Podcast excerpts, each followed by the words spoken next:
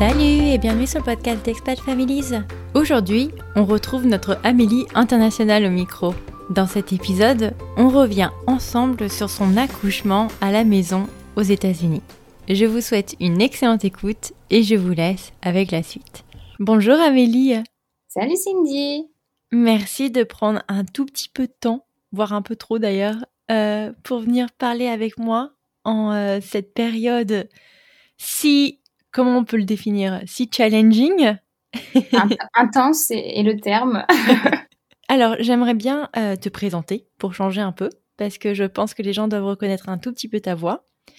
Euh, on travaille ensemble sur Expat Families depuis un an et demi, quelque chose comme ça. ça. Mmh.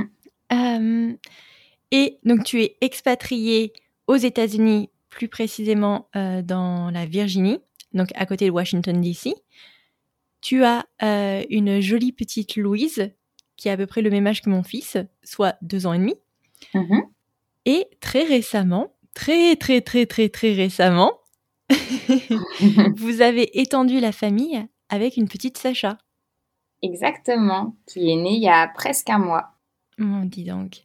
D'ailleurs, j'aimerais bien inviter les gens à aller écouter euh, le récit de ta première grossesse, euh, qui est l'épisode 26 où tu nous racontes un peu euh, ton arrivée aux États-Unis avec ton mari et puis euh, et puis ton accouchement avec Louise, de mhm. Louise d'ailleurs. Euh, est-ce que tu peux quand même nous rappeler pour les feignants qui voudront pas aller écouter ton épisode les grandes lignes à peu près de, de ton premier accouchement?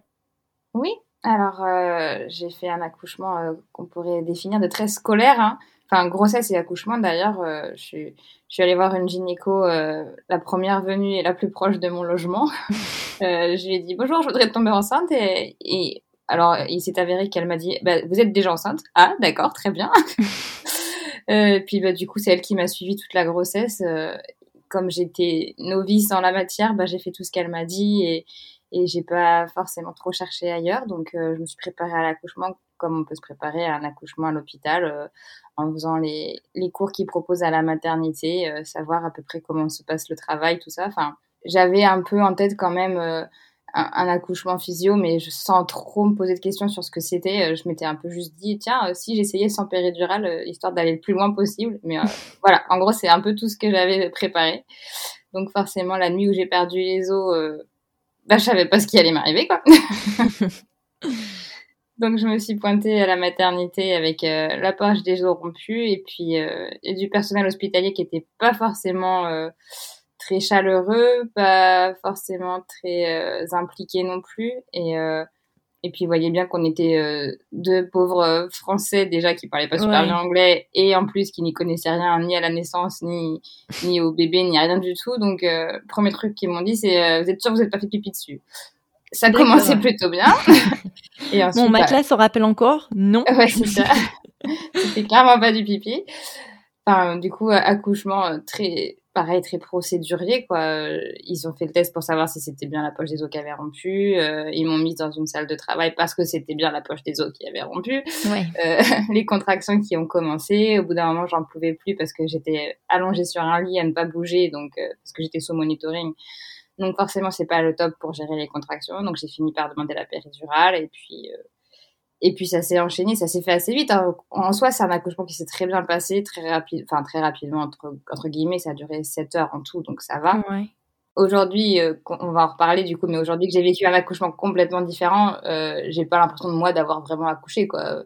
J'étais mm. allongée sur mon lit en train de vomir non-stop pendant 7 heures. Et puis à un moment donné, on m'a dit faut pousser. Donc j'ai fait comme on m'a dit, j'ai poussé comme s'il fallait aller à la selle. Et, et puis euh, elle m'a demandé si elle voulait couper ou que ça se déchire tout seul. Et je lui ai dit non, coupez pas. Et elle a coupé quand même. Et voilà. Et Louise, je me rappelle. Ouais. Et, ouais. Et Louise est sortie. Et puis elle m'a recousu. Et puis, euh, et puis après, ils ont attendu que j'aille aux toilettes toute seule euh, pour pouvoir me faire remonter en chambre. Enfin, mm. vraiment l'accouchement de de base euh, qui se passe très bien, encore bah, médicalement parlant. Non, enfin, je pense pas qu'ils font des pisios tant que ça aux US. Hein. c'est vrai que c'est plus, c'est plus si commun. Cette partie-là est, le gros point noir de l'accouchement, mais le reste, j'ai pas été pas respectée, j'ai pas été vraiment respectée non plus. Genre, aujourd'hui, je suis très sereine avec ça. Il y a quelques mois, j'en parlais en pleurant parce que j'étais dégoûtée de cet accouchement, mais aujourd'hui, ça va bien. Je sais que ça s'est bien passé. Mais euh, le deuxième accouchement que j'ai vécu dans ma vie n'a rien à voir et, euh, et, on va dire pense un peu les plaies de, de cet accouchement qui n'était pas euh, le rêve. Et d'ailleurs, j'aimerais bien rappeler aussi, tu, tu, as mentionné que on t'avait laissé dans un lit avec le monito. Sache que vous pouvez faire la demande d'avoir un truc portable. Mm-hmm pour pouvoir euh, vous bouger. Parce que je me rappelle ils m'ont fait pareil. Quand je suis arrivée à l'hôpital ils m'ont dit bon bah bon j'étais déjà dilatée à genre 7 8 mais euh, la, la, poche des os n'avait pas rompu par exemple. Et j'aurais dit non non euh, moi j'ai envie de marcher. Comme ça on passe. Parce qu'en fait moi j'avais Charlotte qui gérait Pierre. Moi je me suis ok les gars on a 5 heures on a intérêt à tout donner alors dit, alors non, je t'explique. Euh, toi, tu vas me chercher le monito, comme ça je peux marcher. Je me faisais mes petits squads, tac, tac. Ouais, ouais. On me pose pas encore la piri, non, non, non, on avance, on avance, j'ai encore du temps. Ridicule. en tout cas, ouais, demander à, à pouvoir être euh, déplaçable. Voilà. je pense que sur un premier enfant, il y a déjà euh, une bonne part d'inconnu, clairement, et puis il y a aussi une part de se dire, mais où, est-ce que je suis légitime de moi dire à l'équipe euh, hospitalière euh, ceci cela alors que j'ai jamais eu d'enfant et qu'eux ils accouchent des gens euh, tout le temps. Et, et en fait faut faut ouais, faut, faut, réussir à mettre ça dans des petites graines dans la tête de toutes les primipares et toutes les premières mamans que elles ont tous les droits du monde. C'est elles qui accouchent et et c'est super chaud de, de réussir à, à, intégrer ça quand c'est ton premier enfant. Enfin, j'ai ma, meilleure amie qui est enceinte de son premier et j'essaye de lui mettre des graines dans la tête tous les jours parce que je, je veux pour elle que son accouchement se passe merveilleusement bien, mais, mais je sais qu'elle se sent pas du tout légitime, quoi. Mm. euh, c'est ouais, c'est compliqué. Et c'est surtout que c'est, tu vois, tu te, tu te renseignes après coup. Ben c'est ça. Tu te renseignes pas en amont, vraiment. Mm, donc, mm. Euh, où tu te dis, oh, mais elle fabule toute, euh, ça va, ça va bien se passer, quoi. Donc, ouais. Ok. Et euh, suite à ton accouchement, est-ce que tu reprends euh, un contraceptif euh, ouais, ouais, à partir de six semaines postpartum, je crois, je suis allée bah, chez ma gynéco, toujours la même, et je lui ai dit, je voudrais un stérilet parce que je voulais plus prendre, plus prendre d'hormones, donc je voulais mettre un stérilet en cuivre, qu'elle m'a placé, je crois, peut-être deux semaines plus tard. Euh, qui, qui m'a coûté un bras et que j'ai fait enlever euh, à peine un an plus tard. Donc voilà. Ouais, donc très sympa le, le stérilet que tu es censé garder. En plus, celui en, au cuivre, normalement, tu le gardes au moins 5 ans, non? Ouais, bah c'est vrai que, on, l'a posé en sachant que on voulait quand même des enfants à peu près assez rapprochés, donc on savait très bien que c'était pas un super investissement de le poser si tôt. Mais euh, mais clairement, j'avais pas envie de reprendre une pilule. Euh, ouais, non, je, comprends bien. Je voulais pas prendre d'hormones et euh, et le, préservatif, c'est pas c'est pas si, si drôle, hein.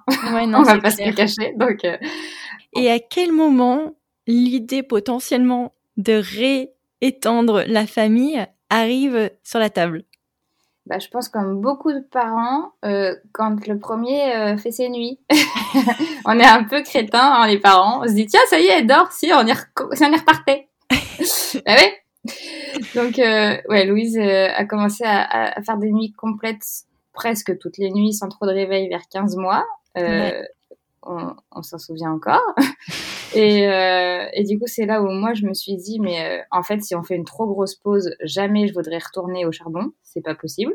Ouais. Et, euh, et du coup, j'ai mis un peu le, le verre dans le fruit dans la tête de Guilhem en lui disant, mais tu te rends compte que, que si, si, jamais on attend encore un an, un an et demi, jamais on voudra y retourner. On, on, se souviendra trop bien comment on a galéré.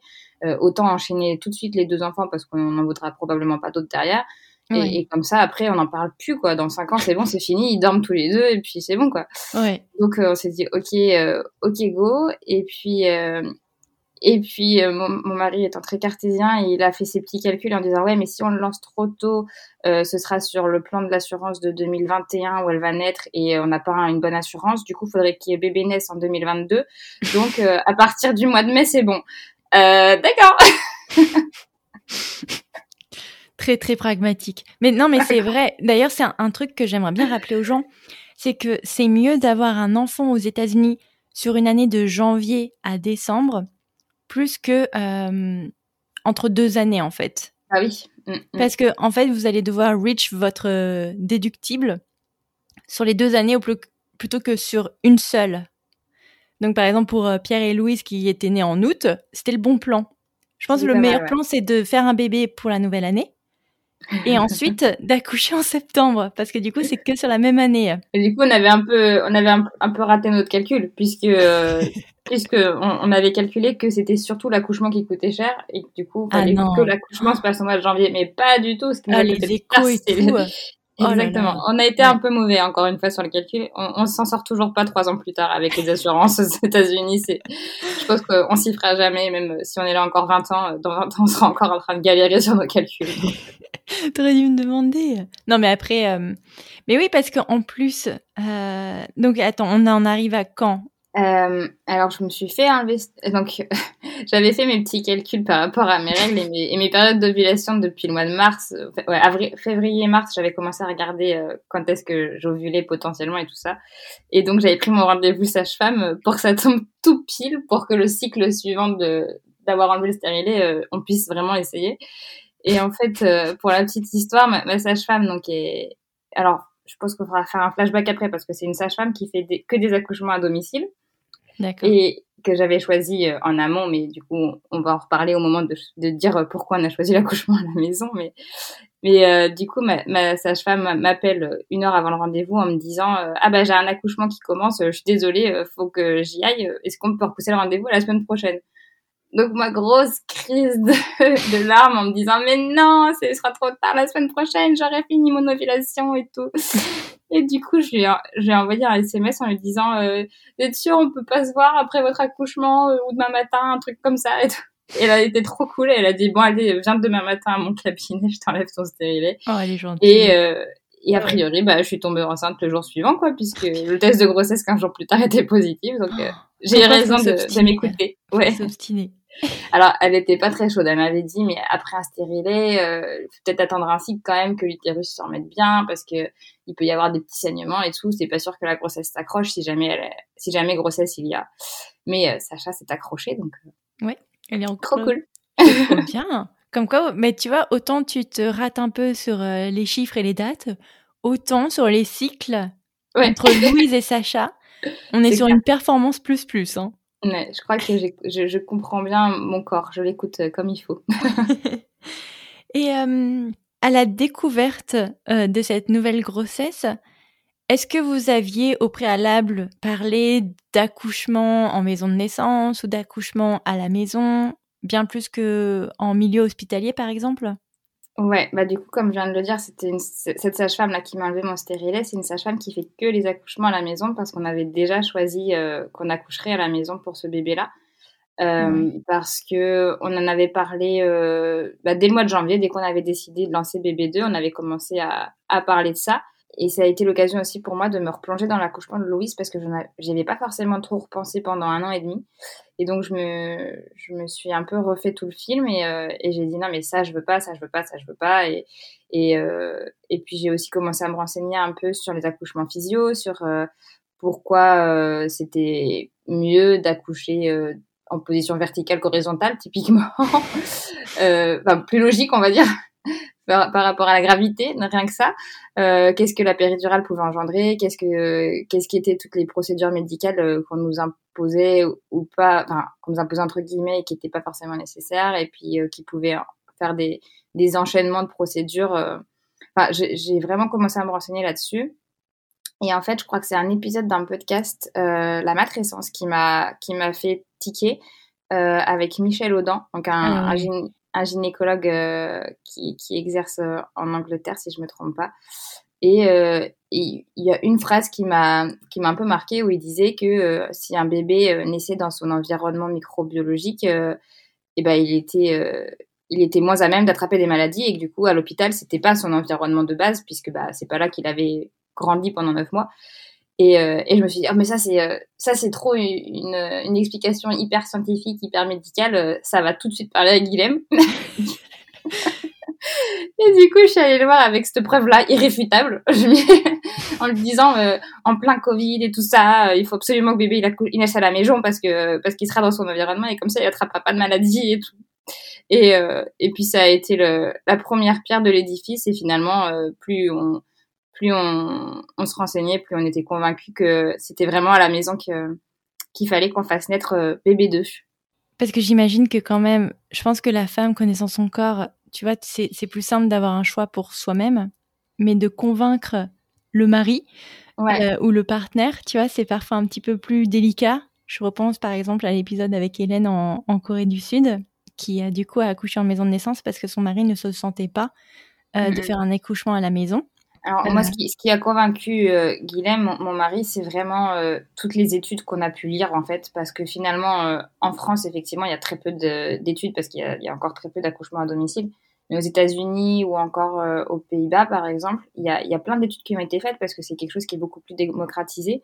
Et, et tout allait dans le sens que c'était pas plus dangereux, que que c'était même parfois mieux, qu'il y avait moins de risques de complications pour certaines choses. Et et finalement, en faisant la balance, euh, il, m'a dit, bah, moi, médicalement et, sécuritairement, je te suis à fond parce que clairement, bah, c'est prouvé par les études que euh, c'est pas, c'est pas pire que d'aller à l'hôpital. Maintenant, c'est toi qui décides parce que moi, je te suis sur la sécurité. Maintenant, c'est toi qui décides si tu te sens les épaules, entre guillemets, de le faire ou pas. Et moi, j'étais clairement à, fond, quoi. Je me suis dit, si je décide de faire à l'accouchement à, la maison, euh, bah, je, je prends plus le risque euh, de laisser une équipe euh, décider pour moi. Je prends plus le risque d'aller demander la péridurale euh, au bout de trois heures parce que j'en peux plus parce que bah, je, serai chez moi et j'aurai pas d'autre choix que d'y aller et je suis un peu je suis un peu marche au crève dans ma tête avec moi-même. En gros, enfin typiquement pour l'accouchement, je m'étais écrit des petites cartes de motivation et il y en avait une où j'avais écrit c'est toi qui l'as choisi, t'assumes quoi. Parce que ouais, c'est comme ça que je marche avec moi. C'est suis un peu maso des fois. Mais... Euh, aujourd'hui, je, je, connais mon corps, donc je sais que je, mon corps serait capable d'accoucher seul. tu vois. Mhm. Mais euh, j'aurais trop peur mentalement euh, d'une d'une coquille, tu vois. Je dis, what if, euh, qu'est-ce qui se passe si, je sais pas, il y a une complication sur le bébé, il y a le rythme cardiaque, il y a le machin, tu vois, il n'y a pas de filet, tu vois. Alors après, bah ça c'est ce qu'on savait pas nous euh, à l'époque où on a choisi, mais c'est que la, sage-femme elle est quand même hyper équipée. Enfin d'ailleurs elles sont deux sages-femmes, elles sont hyper équipées. Euh, en gros, euh, elles, ont quand même beaucoup beaucoup de, matériel au cas où et elles, prennent aucun risque. Enfin si elles sentent qu'il y a le moindre pépin qui risque d'arriver, elles t'envoient à l'hôpital et c'est leur métier de savoir reconnaître les risques bien en amont euh, je, veux dire, euh, les, les, vraies urgences médicales pendant les accouchements, ça reste encore des cas rares. Et surtout à domicile, si tout a été respecté de A à Z dans la physiologie de la femme et de la naissance, a priori, il y a mm. vraiment aucun risque. Alors c'est sûr qu'il y a toujours des what if, comme tu dis, mais euh, quand tu prends ta voiture pour aller au supermarché, tu as encore plus de risques d'avoir un accident que finalement ça se passe mal pendant ton accouchement à la maison et tu prends quand même ta voiture pour aller au supermarché parce qu'il faut bien que tu faire les courses quoi. Non mais c'est non, c'est clair mais c'est toujours la, la, première crainte que qu'on entend et Mais je le comprends, je le comprends et je l'entends tout à fait mais euh, aujourd'hui je suis enfin déjà avant l'accouchement, j'étais hyper sereine avec ma décision mais aujourd'hui encore plus, c'est que oui, je, moi je suis sereine, je sais que j'ai fait prendre aucun risque ni à ma fille ni à moi parce que euh, parce qu'il n'y a pas plus de risque que ouais que de prendre sa voiture que de prendre l'avion que que même d'aller à l'hôpital. Finalement les accouchements qui se passent mal euh, à l'hôpital il y en a beaucoup beaucoup beaucoup. Mm. et, et, quand tu regardes les, les, études et les chiffres des accouchements qui se passent mal à la maison il y en a très très très très peu. Proportionnellement je veux dire euh, quand tu compares aux mêmes chiffres. Mm. je sais pas si c'est clair ce que je veux non, non c'est très, euh, clair. genre tu prends tu prends 10 accouchements à la maison 10 accouchements à l'hôpital il y en a plus qui se passent mal à l'hôpital qu'à la maison. Ok, non, et puis surtout en tant que de, de Covid, j'imagine que c'est quand même euh, beaucoup plus simple aussi de tu vois, de pas aller te taper 25 milliards de germes et de bactéries euh, à l'hôpital plutôt que chez toi. Quoi. Assez ironiquement, euh, sur sa première semaine, Sacha est allé deux fois à l'hôpital quand même. Mais si tu veux, on y reviendra après. on s'est fait un peu avoir dans nos stratégies là. Euh, mais du coup, on a décidé donc au mois de janvier-février que euh, on était vraiment chaud euh, pour l'accouchement à, la maison. Et en parallèle de ça, sur la, même période, j'ai rencontré une québécoise dans ma dans ma ville avec qui j'ai bien sympathisé, qui avait accouché de sa deuxième fille à la maison aussi. Et donc elle m'a donné les coordonnées de sa sage-femme. qui s'est avérée être la pionnière des sages-femmes d'accouchement à domicile de ma région. Et qui a trouvé une place pour moi. Donc j'ai pu j'ai pu prendre rendez-vous avec elle alors qu'elle est en général overbookée, donc j'étais super contente. et, et puis bah, la suite, vous la connaissez, du coup, je, je l'ai harcelée pour avoir mon rendez-vous euh, fin, fin avril et qui s'est retrouvé début mai, le lendemain de, du rendez-vous prévu, et qui m'a enlevé mon stérilet. Et puis, euh, et puis une grossesse a commencé à ce moment-là. Et eh bah dis donc. Et donc dis-moi, euh, en termes de coûts, parce que ça reste malheureusement le nerf de la guerre aux États-Unis, mm-hmm. est-ce que vous aviez aussi comparé les prix entre un accouchement à la maison et un accouchement en milieu hospitalier? Ouais, alors en fait, notre assurance, euh, qui n'est pas une super assurance du coup, euh, couvrait les accouchements en maison de naissance. En hôpital, clairement, oui. Et par contre, les accouchements à domicile, pas du tout.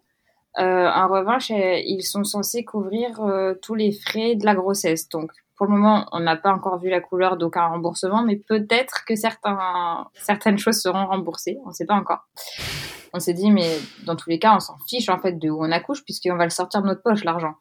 Euh, et donc, la sage-femme, elle a un, forfait global de grossesse-accouchement. Euh, c'est euh, 6 000 dollars pour euh, tout. D'accord. bon, ça va. Surtout, c'est ça, reste cher, c'est clair. C'est clair que c'est plus cher que si on avait été à l'hôpital.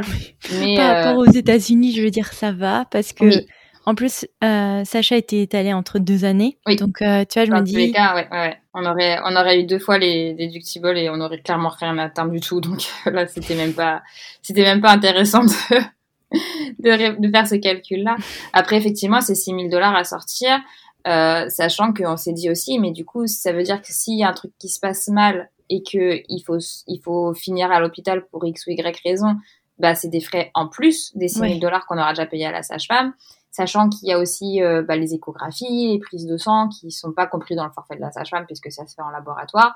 Enfin voilà, on, savait que ce serait un, bon budget. Euh, peut-être qu'en tout, on doit être sur, euh, j'ai peur de dire des bêtises, 8000 dollars grand maximum pour le total parce que parce que j'avais fait le test du, du DPNI pendant la grossesse qui coûte assez cher et qu'on s'est toujours pas fait rembourser et qu'on sera certainement jamais remboursé. Euh, et puis quelques échographies, ouais, donc ouais, peut-être 8000 dollars en tout. Effectivement, c'est un, un, bon, un bon gros budget pour une naissance. Hein. Je, j'en suis tout à fait consciente, surtout euh, si c'est euh, si c'est des, des, Français en France qui nous écoutent. Euh, je pense que vous allez, ils vont halluciner un petit peu les auditeurs parce que quand on voit pas la couleur d'une facture euh, quand on accouche en France, c'est clair que là, ça fait un peu ça fait un peu peur, mais mais je savais que ce serait mon dernier accouchement aussi. Je savais que que pour Louise, euh, c'est quelque chose qui m'avait beaucoup perturbé, ouais, de ne pas avoir euh, investi autant de, de passion, autant de, de moi dans la naissance de ma fille, alors que finalement, une naissance, ça arrive qu'une fois dans une vie. Et, et c'est pareil, je crois, bah, je crois que c'était dans le même épisode de la matrescence que j'avais entendu euh, que pour un mariage, euh, on peut mettre euh, facilement 20 000 euros euh, pour organiser cette journée. Et, et pourquoi l'accouchement, enfin la naissance de notre enfant ne mériterait pas autant d'investissement alors que c'est quelque chose d'aussi important, voire plus qu'un mariage, par exemple. Largement. Donc, ouais.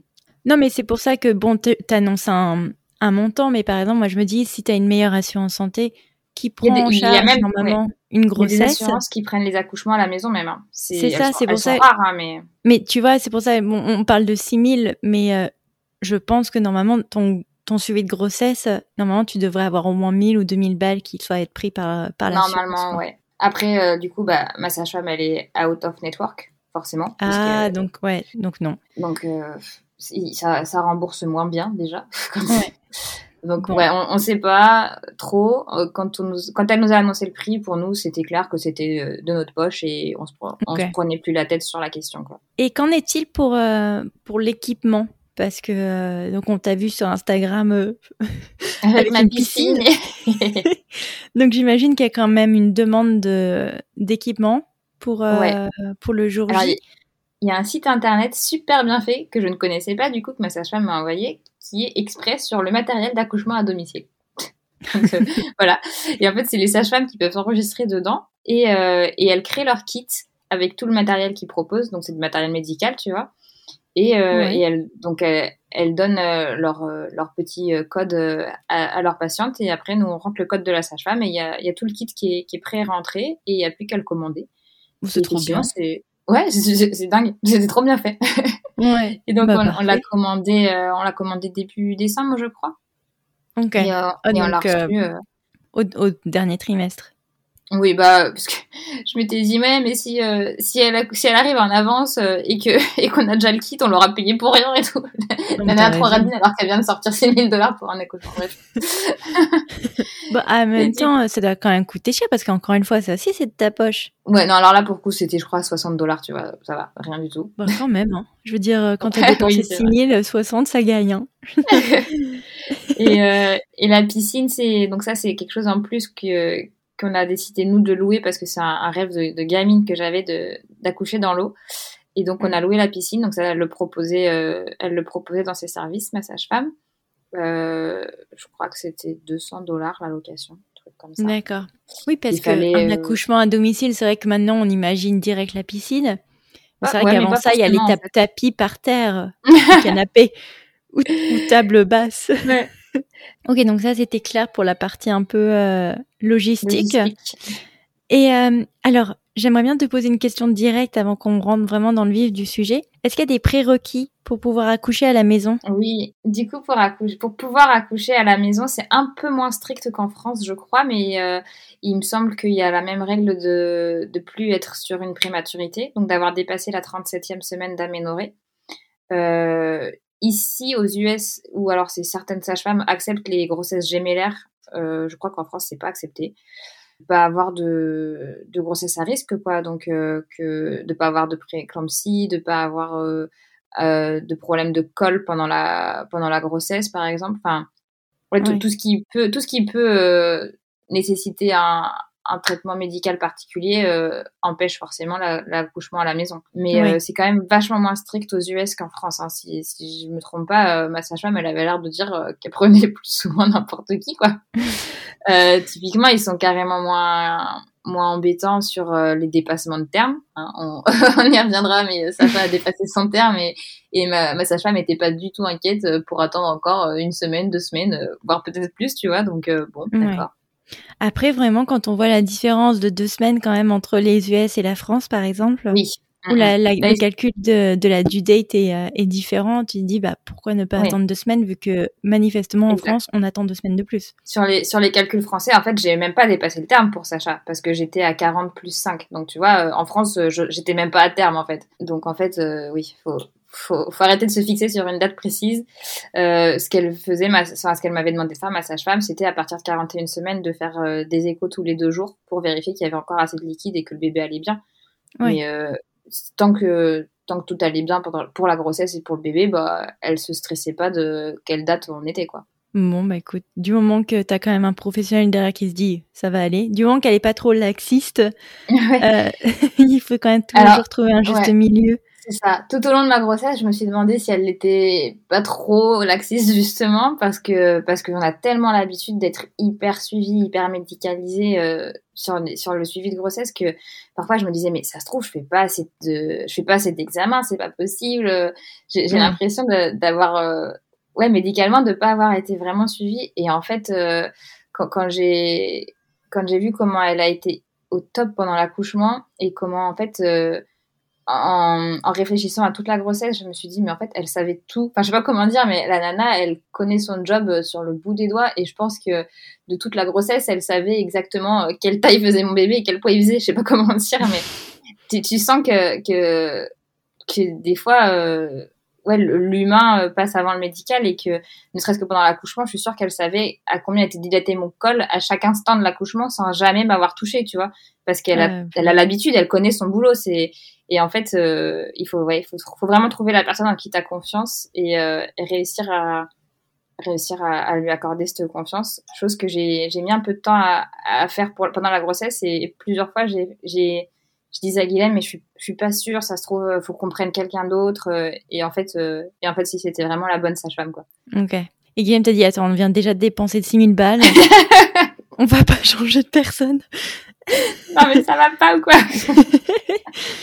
Ok, donc ça c'est très clair, les prérequis, le côté logistique, ta grossesse en comparaison avec celle de Louise, en rappelant bien entendu que celle de Louise, tu as été malade comme un chien, ma pauvre, pendant plus de trois mois à manger du McDonald's parce que c'était le seul truc qui pouvait rester dans ton corps. Est-ce qu'on était à peu près sur une même grossesse? On est parti pareil, genre vraiment pareil. Hein. Euh, oh, en plus, donc je suis tombée enceinte euh, le jour où on a signé pour l'achat de notre maison.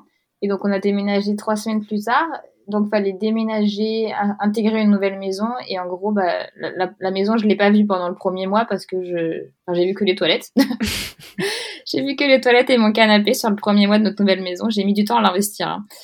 Et euh, et puis ensuite on est parti en France euh, au mois de juillet et alors là euh, gros mystère, j'ai pas vomi une seule fois des trois semaines en France. Donc euh, je ne sais pas. Et le lendemain d'avoir remis le sol sur le pied sur le sol américain, j'ai recommencé à vomir. Mais qu'est-ce que tu as mangé alors en France Peut-être le pain. Le pain est de meilleure qualité? ouais, je pense que c'est surtout mon état d'esprit. J'étais plus, j'étais entourée, j'avais ma famille, du monde pour prendre soin de Louise. Je pense que finalement, c'est peut-être le fait d'avoir été toute seule aussi sur la grossesse de Louise. psychologiquement, c'était peut-être un peu plus dur et je sais pas. Peut-être que ouais, je pense que l'aspect psychologique a peut-être joué un petit peu. Ouais, c'est étonnant, Steve. Ou alors le décalage horaire. Comme ton corps ne savait plus où il était. Ah oui, c'est ça, c'était plus les, nausées matinales, du coup, il n'y avait plus de, rien. Euh, est-ce que tu as reçu du coup des, médicaments pour essayer de d'atténuer les symptômes? Ouais, cette fois-ci j'ai essayé des médicaments parce que j'avais Louise à m'occuper à la maison et que c'était pas gérable sinon. Et euh, ça m'a pas forcément beaucoup aidé. Euh, le McDo est, est rentré dans le dans le game. Dans ta vie. McDo est revenu dans ma vie. Purée, on avait déménagé en plus, on s'était éloigné du McDo, donc euh, c'était plus galère pour aller chercher. Mais euh, non, j'ai essayé de limiter un peu plus que la, que la, fois précédente les, les McDo. Et puis bah, finalement, avec le mois qu'on a passé en France, euh, ça a été moins long. en revanche, au niveau de la grossesse, j'ai l'impression d'avoir été une mamie de 90 ans pendant 9 mois. Incroyable. Pour Louise, j'étais au, taquet de ma forme, euh, mais vraiment, enfin, aucune douleur nulle part, tout allait trop bien. Et là, mais j'avais mal au dos, j'avais mal aux genoux, euh, c'était une galère, j'étais une vieille mamie. Mais euh, j'ai eu un deuxième trimestre assez dur moralement. on n'en parle pas beaucoup, mais je, je crois que la chute d'hormones de fin de premier trimestre peut faire un sacré coup au moral, et c'est ce qui m'est arrivé. Mais limite, certains jours, j'étais en état dépressif, quoi. Vraiment, gros, gros, grosse baisse de morale sur le deuxième trimestre. Et, euh, troisième trimestre, bon regain d'énergie et, de morale. C'est pas parce que tu étais rentrée justement de France? Non, parce que ça a commencé un peu plus tard. D'accord. C'est euh, ouais, mi-août, début septembre. Septembre-octobre, j'étais vraiment très, très ouais, dépressif, quoi. Vraiment euh, très mal. Bah alors Ouais, ah bah alors. ouais, non, mais maintenant, tu vois, ça, ça va. Et puis, c'est fou parce que je, je me sentais vraiment pas bien dans ma tête, mais je, je savais au fond de moi que ça allait passer. Je sais pas comment, comment expliquer ça. C'était vraiment un, un, état dans lequel j'étais et que je savais que c'était juste un état et que ça allait passer. Mais j'étais trop pas, trop pas bien. Ouais. T'as fait un, t'avais quelque chose en particulier pour essayer de, voilà, de, de te rebooster? Il y avait rien qui me faisait aller mieux. C'était, euh, ouais, j'étais vraiment dépressive, quoi. Bah, je suis quand même rassurée que ça aille mieux aujourd'hui parce que euh, c'est jamais. Euh, vers, novembre, d'un coup d'un seul, une semaine, j'ai dit tiens, bah, c'est marrant, je, je, revois le soleil dans mon cerveau. et novembre-décembre, au top. Au, top du top, où on a vraiment investi aussi la préparation à l'accouchement puisqu'on savait que ça allait approcher, donc ça, ça, nous a bien remotivés aussi. Euh, puis moi j'aime bien les fêtes de fin d'année, peut-être que ça joue, je sais pas. Il y a Thanksgiving, tu t'en mets quand même plein de bides. C'est ça, on a euh, bien mangé pendant deux mois, euh, c'était c'était chouette. Donc tu commences à, à, commander ta piscine et tout l'outillage nécessaire pour pour ton accouchement. C'est ça. On en arrive à ta due date au jour mhm. J. Et alors qu'est-ce qui se passe ce jour-là? Alors, le jour J n'est pas la due date du coup, parce que Sacha est né. Euh, Sacha était prévu pour le 23 janvier, je crois, mais n'est pas arrivé le 23. Alors à la fin, j'en pouvais plus, j'avais qu'une envie, c'était qu'elle sorte. Euh, du coup, je faisais du ballon, je marchais tous les jours et tout ça. Et puis euh, le 28 janvier, donc j'avais rendez-vous avec la sage-femme parce qu'à la fin, on a, on a rendez-vous quand même assez souvent et je lui ai demandé si elle pouvait me faire un décollement des membranes. Ouais, le truc le plus, le plus le truc confortable. je pense, ouais, on va dire sur, sur un dépassement de terme. sachant que j'avais fait une prise de sang quelques semaines avant qui m'avait détecté un strep B. Mmh. et, et, que du coup, il, enfin, elle m'avait dit en gros, euh, bah, faut éviter tous les risques d'infection quoi euh, quand on a ça pour pas pour pas faire de faire prendre de risques au bébé. Et, euh, et moi je m'étais dit mais du coup elle pourra pas faire le décollement des membranes euh, avec ça et en fait euh, pas pas de problème. Pareil, j'avais j'avais eu peur que ça que ça mette en péril l'accouchement à domicile et en fait, oui, ça. Elle, la, la, perfusion de d'antibiotiques qu'il propose de faire à l'hôpital, elle peut le faire aussi.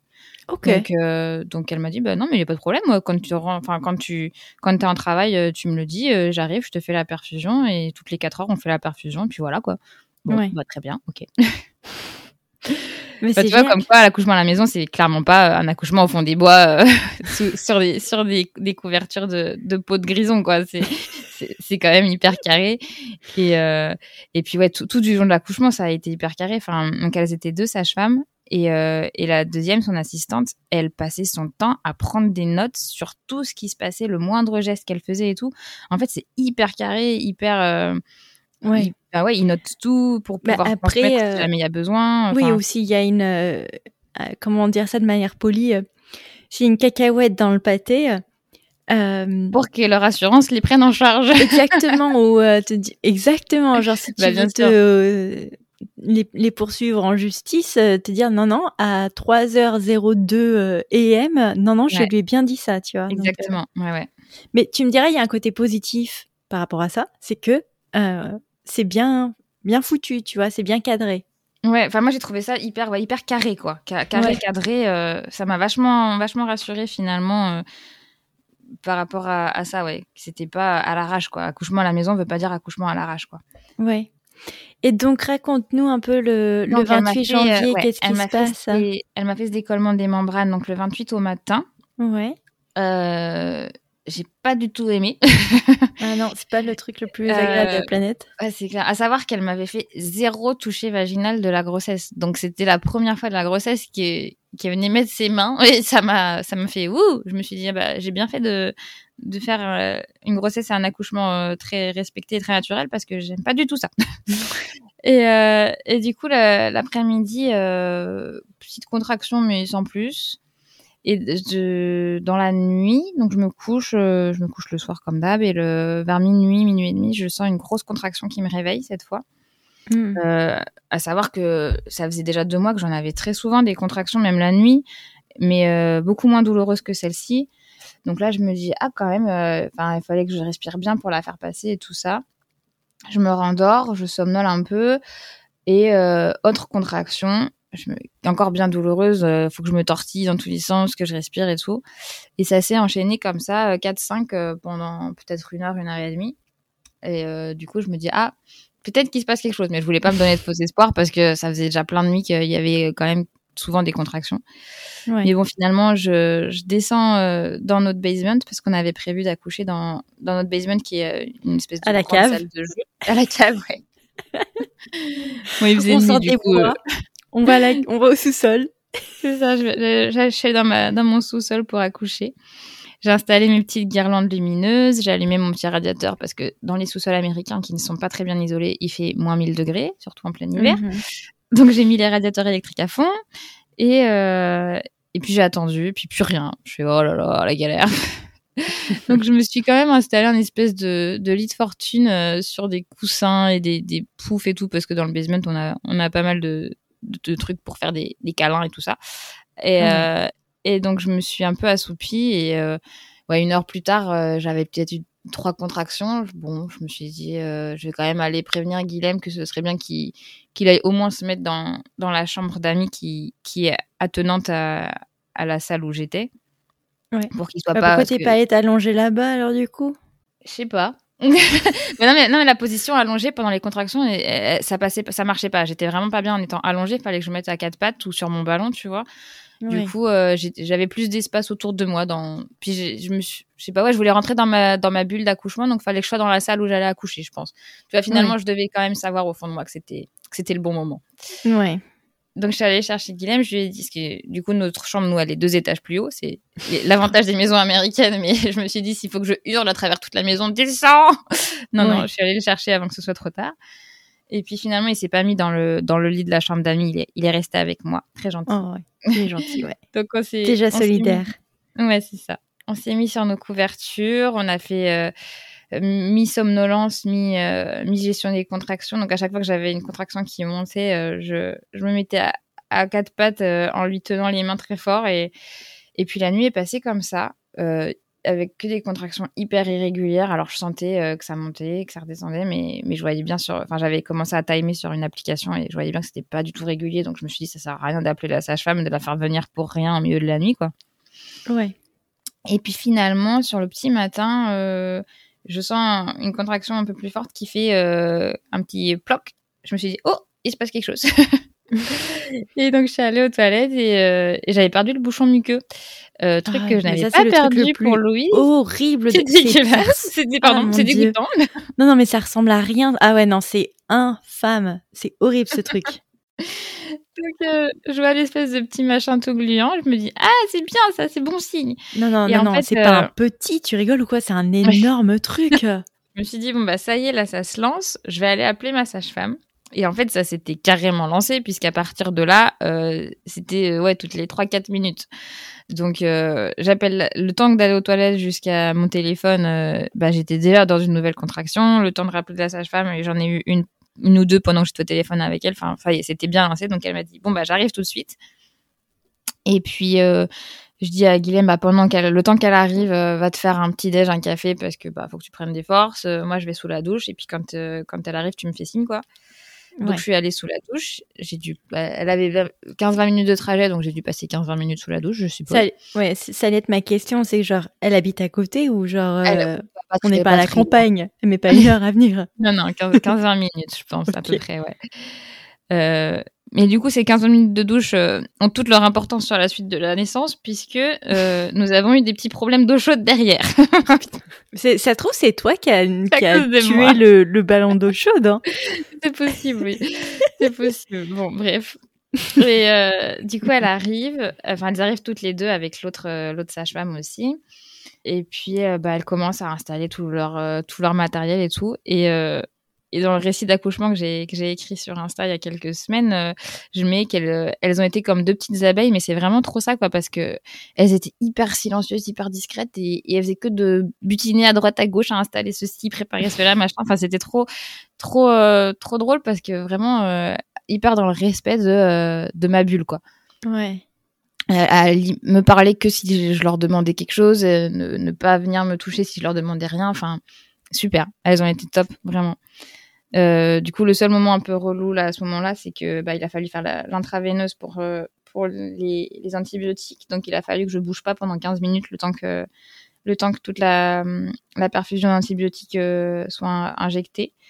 Donc Ça, c'était un peu compliqué. Les 15 minutes les plus longues de ma vie, je crois. Parce que du coup, à ce moment-là, ouais, les contractions étaient vraiment intenses. Euh, fallait vraiment que, que je commence à, à faire des sons graves à vocaliser. Alors ça, c'est un truc qui me faisait très peur, c'était de me dire, euh, j'ai peur de faire trop de bruit et de faire peur à Louise. Euh, sachant qu'on savait pas ça, on est, on est tôt le matin, donc Louise, elle est encore en train de faire dodo, théoriquement. Alors là, à 7h, 7h30, elle dormait encore. On a eu de la chance, elle s'est réveillée assez tard ce jour-là.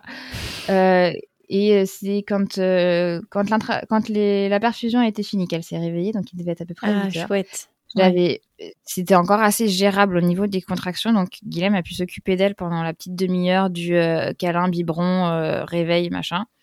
Et puis euh, je commençais à faire des sacrés bruits, donc donc là j'ai dit à Guilhem, bon bah tu tu vas bien expliquer à Louise. On l'avait vachement préparée à la possibilité qu'elle soit là pendant l'accouchement ou pas. Donc, elle savait ce que c'était qu'un accouchement. On en avait beaucoup parlé. On avait des livres et tout ça. Voilà, c'est ce que j'allais te demander rapidement. Est-ce que tu as trouvé des livres qui expliquent l'accouchement à la maison? Aux États-Unis, comme euh, comme c'est quand même assez euh, démocratisé, et eh ben il y a des livres qui existent et ça c'était trop bien. On en avait deux et on les a lus, relus, re-relus. Euh, c'est chouette. Elle, elle était passionnée par le sujet quoi. Enfin, elle savait tout ce qui allait se passer. Et, et, et, on avait quand même l'option qu'elle serait pas là parce que bah soit elle aurait pu être à son preschool, soit elle aurait pu... on avait des amis qui étaient prêts à la prendre.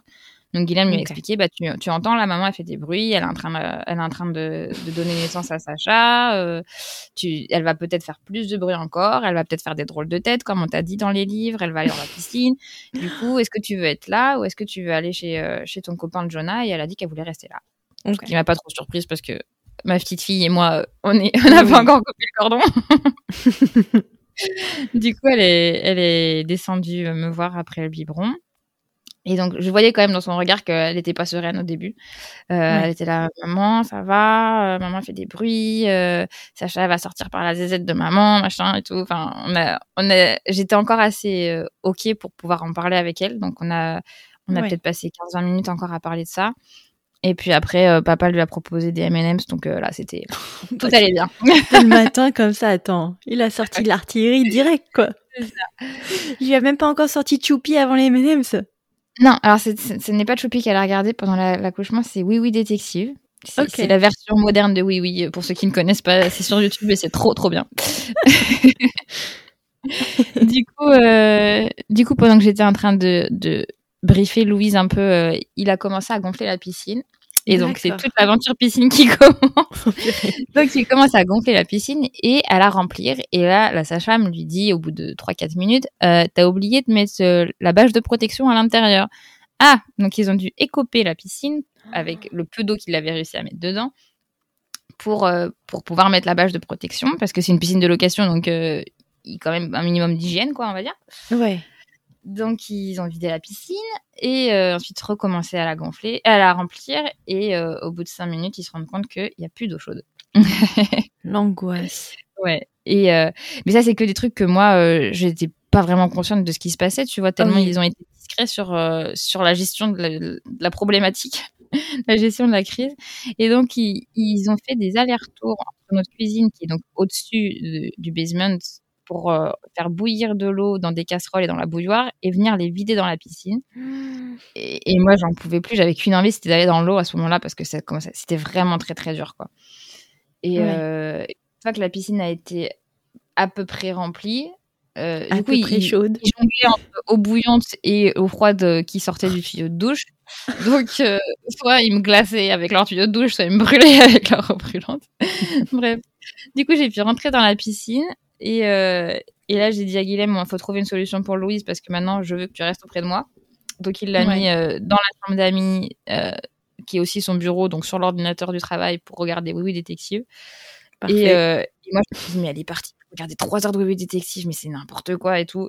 Il s'est avéré qu'en fait, je suis restée peut-être 45 minutes maximum dans la piscine. Donc, finalement, elle n'a pas regardé tant de Oui Oui Détective que ça. Oh, bah, génial. Le moment vraiment intense. Donc, j'étais en, en squat dans ma piscine avec les, les mains accrochées au poignet de Guilhem. Et, euh, et là, je, je, je, criais littéralement. Hein. Je crois qu'il n'y a pas d'autre mot.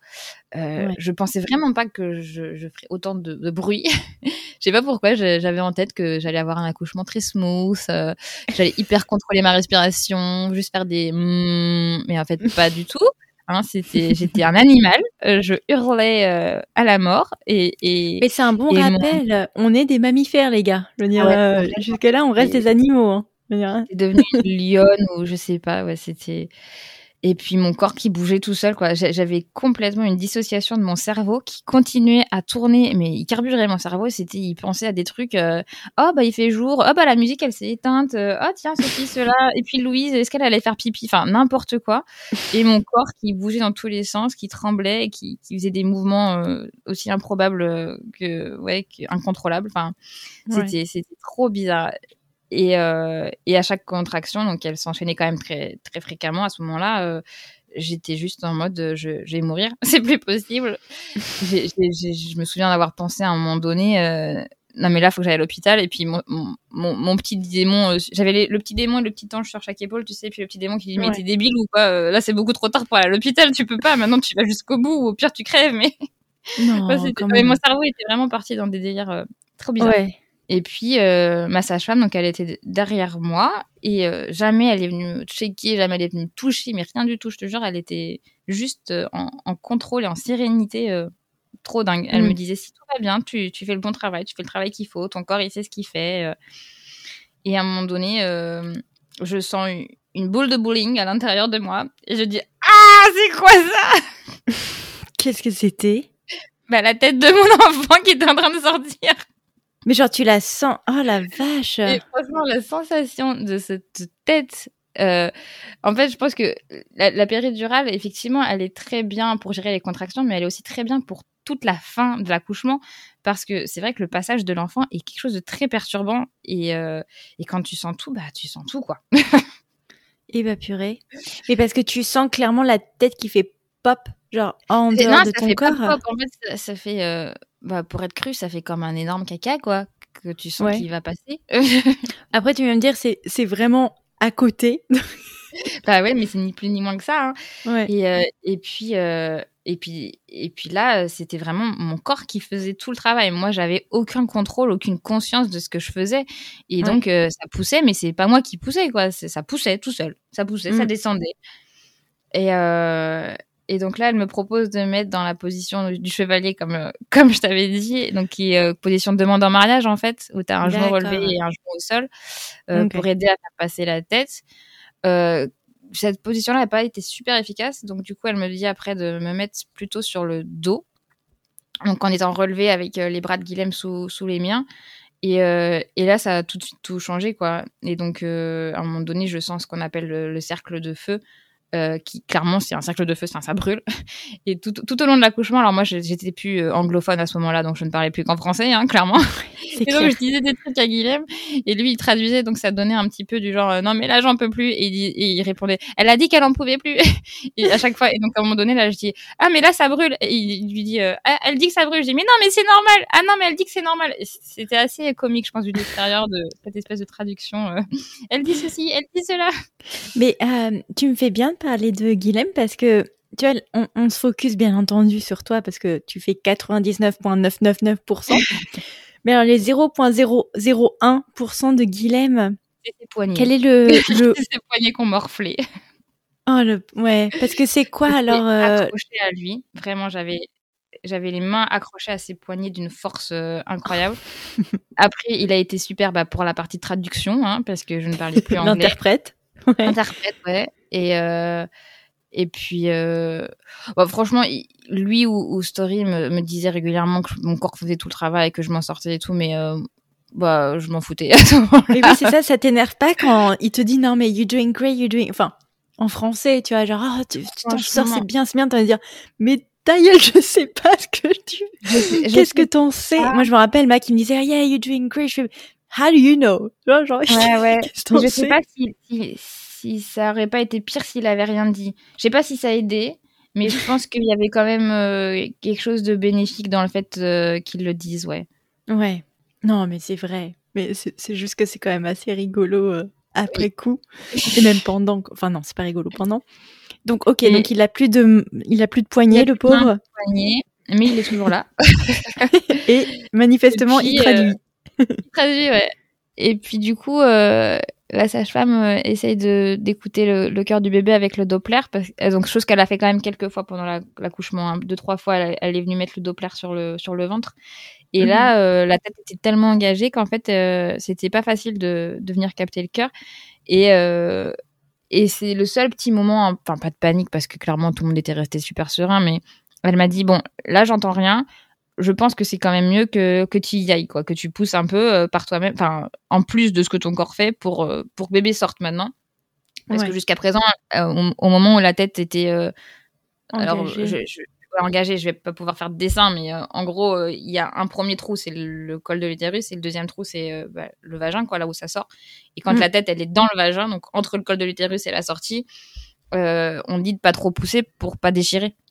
Et, euh, et, donc là, elle, donc elle m'avait dit d'y de, aller doucement à ce moment-là, chose hyper compliquée à faire quand tu contrôles plus rien. Mais j'avais réussi à faire en sorte qu'elle qu'elle sorte pas euh, comme un bouchon de champagne, quoi, pour pas exploser euh, mon, mon, périnée. Et là, elle m'a dit vas-y. Donc j'ai poussé un peu plus fort et, et, effectivement en une poussée, elle était sortie, enfin deux poussées quoi, juste la tête puis le corps et, et elle est sortie directement dans la piscine. Plop, oh un bébé. Mais en tout cas, bravo. Tu vois, tu es arrivée. C'est comme une guerrière. comme, euh, comme tous les récits qu'il peut y avoir, il y a un moment donné où tu te dis mais j'y arriverai pas, c'est impossible. Et en fait, euh, et en fait, on y arrive quoi. Ouais, mais même à l'hôpital, hein, dans tous les cas, tu te dis je vais pas y arriver donc. ouais.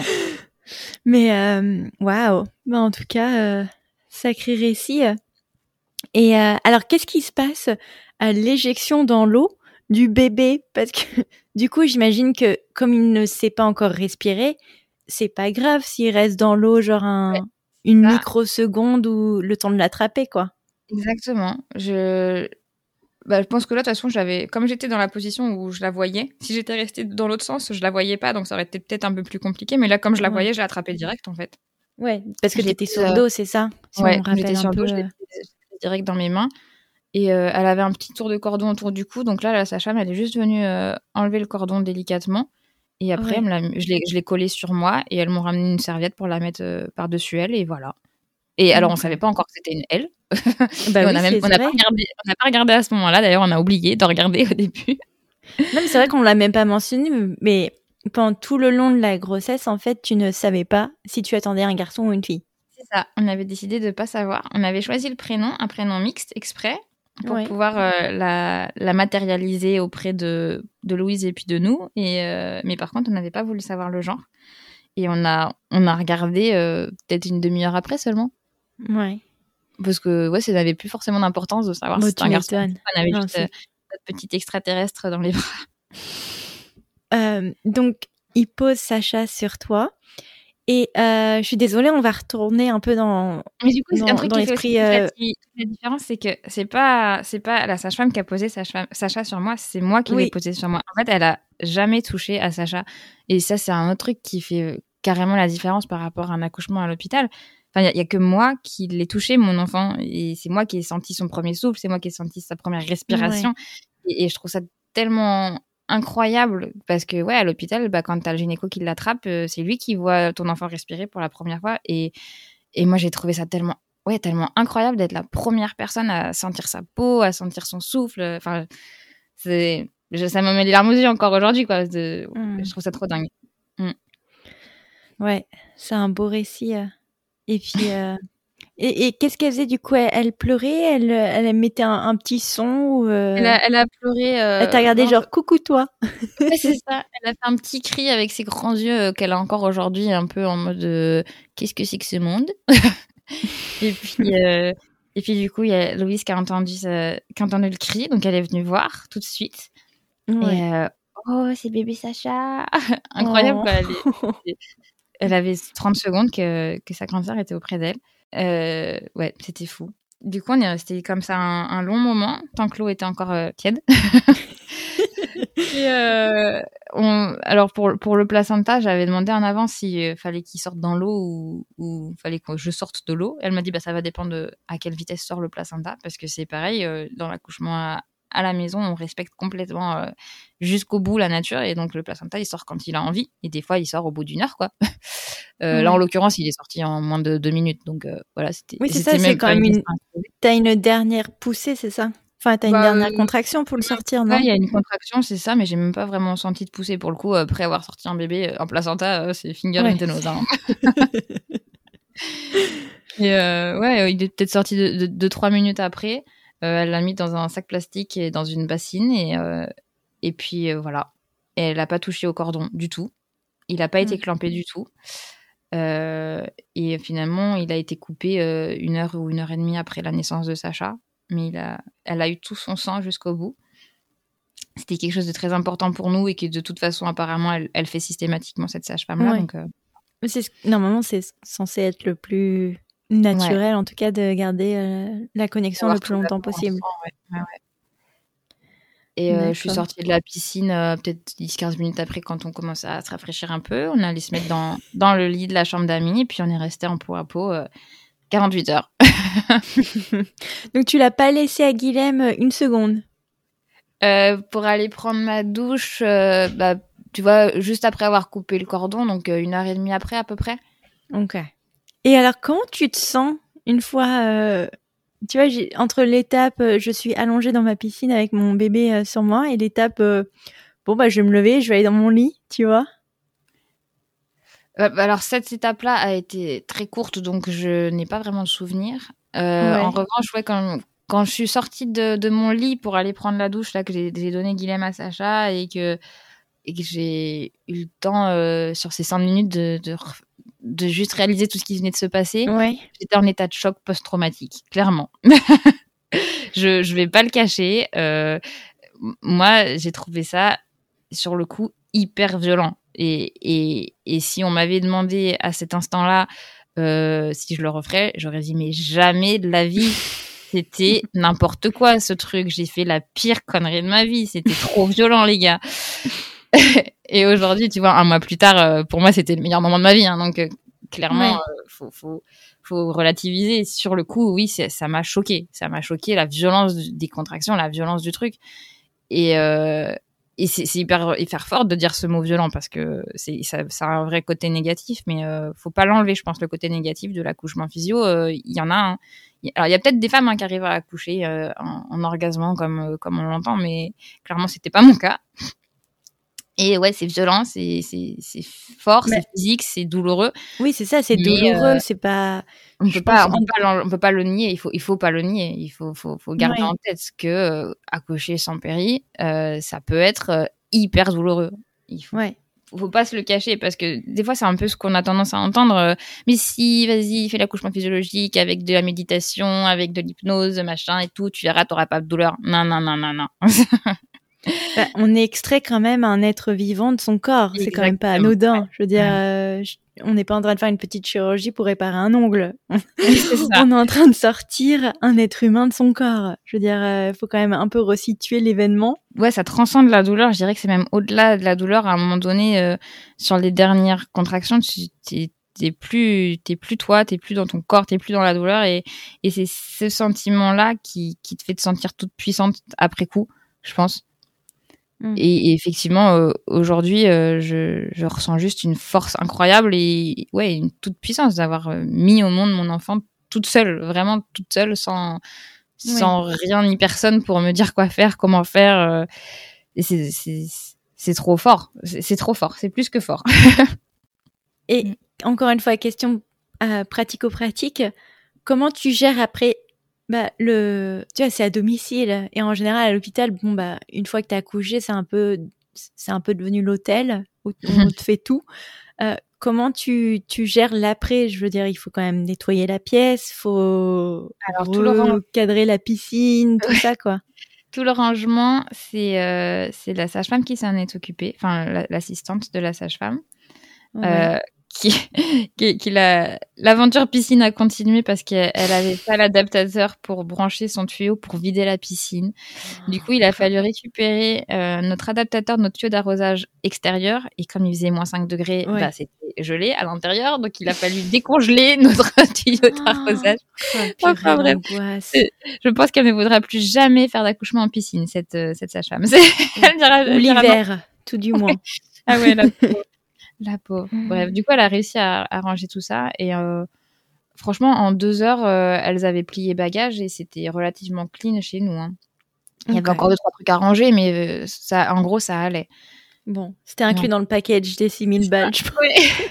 Quand même, ça va. Le moins qu'ils puissent faire, c'est au moins nettoyer ma piscine. Ouais. Bah, puis elle, elle- elle est repartie avec, en fait. Je pense qu'elle elle devait la, la ramener pour une autre, une autre personne derrière. hein. Ouais. Mm. Et euh, alors, aux États-Unis, normalement, euh, quand un accouchement par voie basse se passe bien, on passe pas plus de 48 heures à l'hôpital Mhm. et où ils font une plâtrée d'examen en général aux nourrissons. Qu'est-ce qu'il en est du coup quand tu es chez toi? Est-ce qu'il faut que tu te déplaces du coup le, le lendemain pour aller faire les tests euh, du bébé, notamment pour la jaunisse? Alors, euh, les sages-femmes reviennent le lendemain à la maison. Euh, le jour J, déjà, elles font les tests euh, Apgar, tu sais, les tests de base euh, pour savoir si, si bébé il a l'air d'être euh, normal. Ouais. Euh, elles l'ont pesé, mesuré. Elles ont fait la petite prise de sang dans le talon pour les, toutes les maladies génétiques. Ok. Elle n'a pas fait de test de jaunisse, euh, chose que sa pédiatre a fait parce que bah, quand tu sors de l'hôpital euh, aux États-Unis, euh, tu vas chez le pédiatre de toute façon le lendemain Ouais. ou le surlendemain. Donc Ouais. bah, là, on est allé tout pareil. Et là, la pédiatre a trouvé qu'elle était un peu jaune. Pas du tout en vrai, hein, c'était ses lumières qui étaient toutes pourries, mais bon, ça je lui ai pas dit. Donc elle a voulu qu'on aille faire un test de jaunisse à l'hôpital. Donc Sacha, à quatre jours qu'on a voulu faire naître à la maison pour pas aller à l'hôpital, a dû faire un petit tour à l'hôpital Oh. pour faire un test de jaunisse, super. Bref, elle n'avait pas du tout la jaunisse, hein, quand on se le dise. Euh, genre, les, résultats de, la prise de sang étaient complètement euh, normaux. Enfin bon, bref. On n'y reviendra pas. Euh, et puis, le seul test qui n'a pas été fait, c'est le test d'audition. Oui. Que je galère encore à trouver quelqu'un pour me le faire. Il pouvait pas te le faire tant que tu étais à l'hôpital? Bah non, c'est pas le même service, tout ça. Enfin, oh bref. Ouais. Euh, on, va, enfin, on va le faire parce que la, la veut absolument qu'on le fasse, mais elle a pas l'air d'être sourde du tout, cette petite. Mais bon, on va le faire quand même. Bah, de toute façon, tu as le test Louise à côté, a échéant. oui. C'est incroyable de, de, voir comment bébé euh, connaît les bruits de sa sœur. Enfin, Louise, elle peut crier à côté d'elle, elle n'aura pas peur du tout, quoi. Ah c'est fou. Elle connaît tous les bruits que sa sœur fait. Je trouve ça trop dingue. Bah après, elle l'a entendu euh, neuf mois in, enfin, in, euh, in, dans ton ventre, quoi. Ouais, je trouve ça trop. J'ai un manque de café. Euh, Aujourd'hui, euh, on en est à tout juste un mois après l'événement. Comment vas-tu? Ça va. Franchement, ça va. Fatiguée, forcément, parce que j'ai un nouveau-né ah et une deux ans et demi. Mais euh, j'ai la chance d'avoir un, mari qui a eu un mois de congé parental. Donc, euh, pour le moment, très euh, il n'a pas travaillé. Donc, ça, c'est trop, trop pratique, clairement. mais non, moralement, ça va très bien. pas de baby blues en vue. physiquement, bah, comme je te dis, un peu fatiguée, mais quand même, ça va bien. Et, et j'arrive à, à, reprendre une vie à peu près normale. Euh, j'avais, j'avais un peu l'espoir. Je m'étais dit peut-être que je vais essayer de faire comme un, petit mois d'or ou au moins 15 jours, 15 euh, jours de vrai repos, à rester dans mon lit, à me faire chouchouter et tout ça. Euh, mon mari m'avait dit je n'y crois pas une seconde te connaissant. Il avait raison, ça a duré 48 heures. Bon, voilà, c'est pas mal déjà 48 heures. oui. Est-ce que du coup cet accouchement il t'a réconforté un peu de de ton précédent accouchement avec euh, Louise? Enfin, est-ce que tu t'es sentie bah, je, je, me suis déculpabilisée. Euh, j'ai pris conscience que à l'époque, je ne pouvais pas être préparée parce que quand t'as pas vécu quelque chose, bah tu sais pas comment te préparer à ce que tu vas vivre. Donc, euh, je me suis complètement déculpabilisée de ça. Parce qu'en fait, c'était ça mon problème, c'était que je m'en voulais moi de pas avoir été prête, mais, mais en fait, j'y suis pour rien. Et, ça m'a vraiment réconfortée. Et, et puis, je me suis aussi dit que finalement, c'était très bien passé cet accouchement, euh, en tout cas médicalement parlant, qu'on était en bonne santé et que, euh, et que ma fille, euh, bah, elle en est pas traumatisée. Quoi. et, et aujourd'hui, je suis trop contente d'avoir vécu les deux, d'avoir, d'avoir cette expérience et, et puis cet accouchement de dingue qu'on a vécu et qui restera un moment incroyable pour pour toute la famille parce que toute la famille était là du coup. Était impliquée, ouais. Non, c'est ça qui est absolument génial quand même. il n'y a pas mm. de rupture ou quoi que ce soit, même avec ton, ton aîné, donc c'est génial. Est-ce que tu aurais des, des, conseils à offrir à des familles qui souhaitent accoucher à la maison et qui, euh, voilà, qui en ont des, des, peurs, des craintes, des appréhensions, c'est ça le mot que je cherchais. Alors, si c'est des peurs, euh, des peurs sur, sur l'aspect médical ou sur l'aspect sécuritaire, bah, vraiment se renseigner à fond sur toutes les études qui ont été faites, voir les chiffres qui, qui parlent d'eux-mêmes sur euh, le fait que, que c'est pas dangereux d'accoucher à la maison. Euh, parce qu'on on aura beau se le faire dire plein de fois, je pense que tant qu'on n'a pas vu soi-même les chiffres et qu'on n'a pas fait soi-même les recherches, euh, c'est, dur à intégrer à mon avis. Et, euh, et puis si c'est des peurs sur le, des peurs euh, de la mère sur le fait qu'elle soit capable de gérer ou pas la douleur. Là, je peux difficilement donner des conseils. c'est trop personnel. Ouais. ouais. Et, euh, et puis les deux parents soient, soient préparés. Le, papa euh, est un acteur majeur sur un accouchement à la maison. Enfin, je pense que Guilhem, encore plus que moi, a vécu la différence entre les deux. ouais de manière forte quoi c'est pour lui il était là il a il a tout vécu sur le deuxième accouchement c'est Enfin, lui, il, en est euh, hyper content, encore plus que moi, quoi. C'est vraiment, euh, c'était un truc incroyable pour lui, je pense.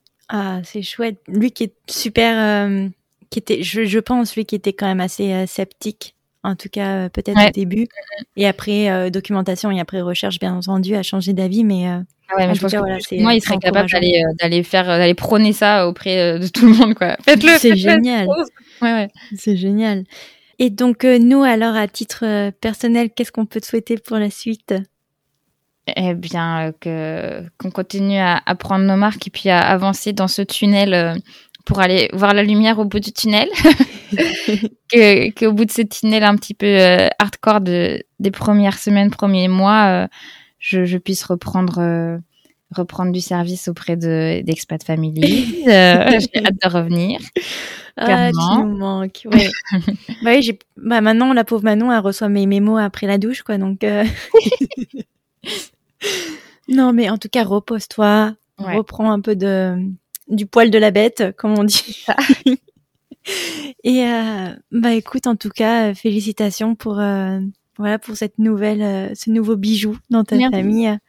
Et euh, c'était vraiment un plaisir. D'ailleurs, je, je, recommande vraiment aux gens d'aller euh, d'aller lire tes sept posts mmh. sur Instagram qui racontent un peu le, le récit de ton accouchement. Oui, euh, il est encore plus détaillé que ce que j'ai pu vous, vous raconter sur ces dernières minutes. Et euh, en tout cas, moi, à titre personnel, Amélie, je te remercie énormément d'avoir pris euh, beaucoup de temps aujourd'hui maintenant pour venir témoigner. Si longtemps, ouais. pour venir témoigner ici après quelques tribulations enfantines sur ce podcast.